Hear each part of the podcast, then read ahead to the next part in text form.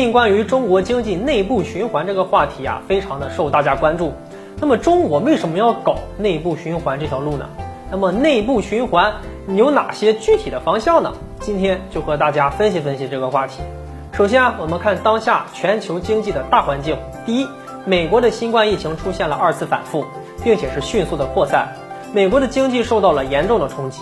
根据美国商务部公布的首次预估数据显示，二季度的 GDP 啊环比跌幅高达了百分之三十二点九，创下了二战以来最大单季跌幅。其中消费成为了拖累当前美国经济的最为严重的需求侧的变化。对二季度美国经济拉动率啊为负的百分之二十五点一。那从全球来看，除了美国以外啊，像印度、巴西等国呢，疫情都没有出现拐点。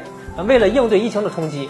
美联储的资产负债表啊是大幅的扩张，大规模的资产购买或许会侵蚀美元的信用根基。第二，中美关系啊它的不确定性比较强，特别是在美国大选临近之际，那总统啊不断的甩锅，我们也面临着很多来自美国的打压。所以啊，面对一些不确定的外部环境啊，我国提出了内部循环。但是啊，这个经济内部循环它不是自我封闭啊，啊这一点啊我们是要有清醒认知的。呃，一五零零年至工业革命之前呢，中国的 GDP 在全球的占比都是百分之二十六以上的。在一六零零年呢，是达到了最高峰，达到了百分之三十四点六。而在工业革命之后，西方资本主义国家的生产力大幅提升。由于那个时候呀，中国是自我封闭的，那么对外关闭门户和市场。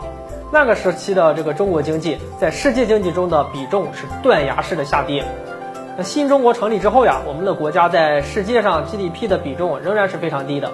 但是呢，在一九七八年我们开始进行改革开放之后，正是因为在深化改革的基础之上，持续扩大对外开放，才得以实现了近代以来历史性的迅速增长。因此啊，我们提出的这个经济内部循环是以国内循环为主体，那国内国际双循环相互促进的新发展格局，也正是顺应了经济转型升级的过程。那如何理解啊？分两个方面，一方面呢，经济体量明显扩大。两千年，我国经济占世界的比重只有百分之三点六，到了二零一九年，已经超过了百分之十六。另一方面，我国是个外向型的经济体，那出口经济对增长的拉动是非常明显的。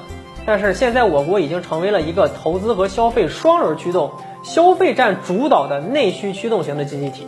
也就是说，双循环的战略论断呢，是顺应我国经济的这些发展特征的。我国的发展思路正在从世界工厂向全球消费中心发展并转变，所以我国仍然会对外开放大门。那么内部循环在方向上有哪些侧重点呢？我认为啊有三个方面。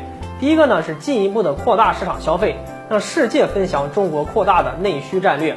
第二个呢是优化升级产业链的布局，提高高科技产业的规模和占比，以此来促进稳定全球产业链。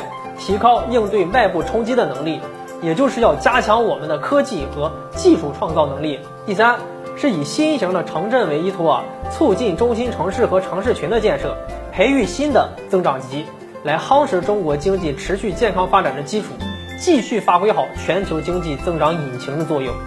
好了，本期的话题就和大家分析到这里，我们下期节目再见。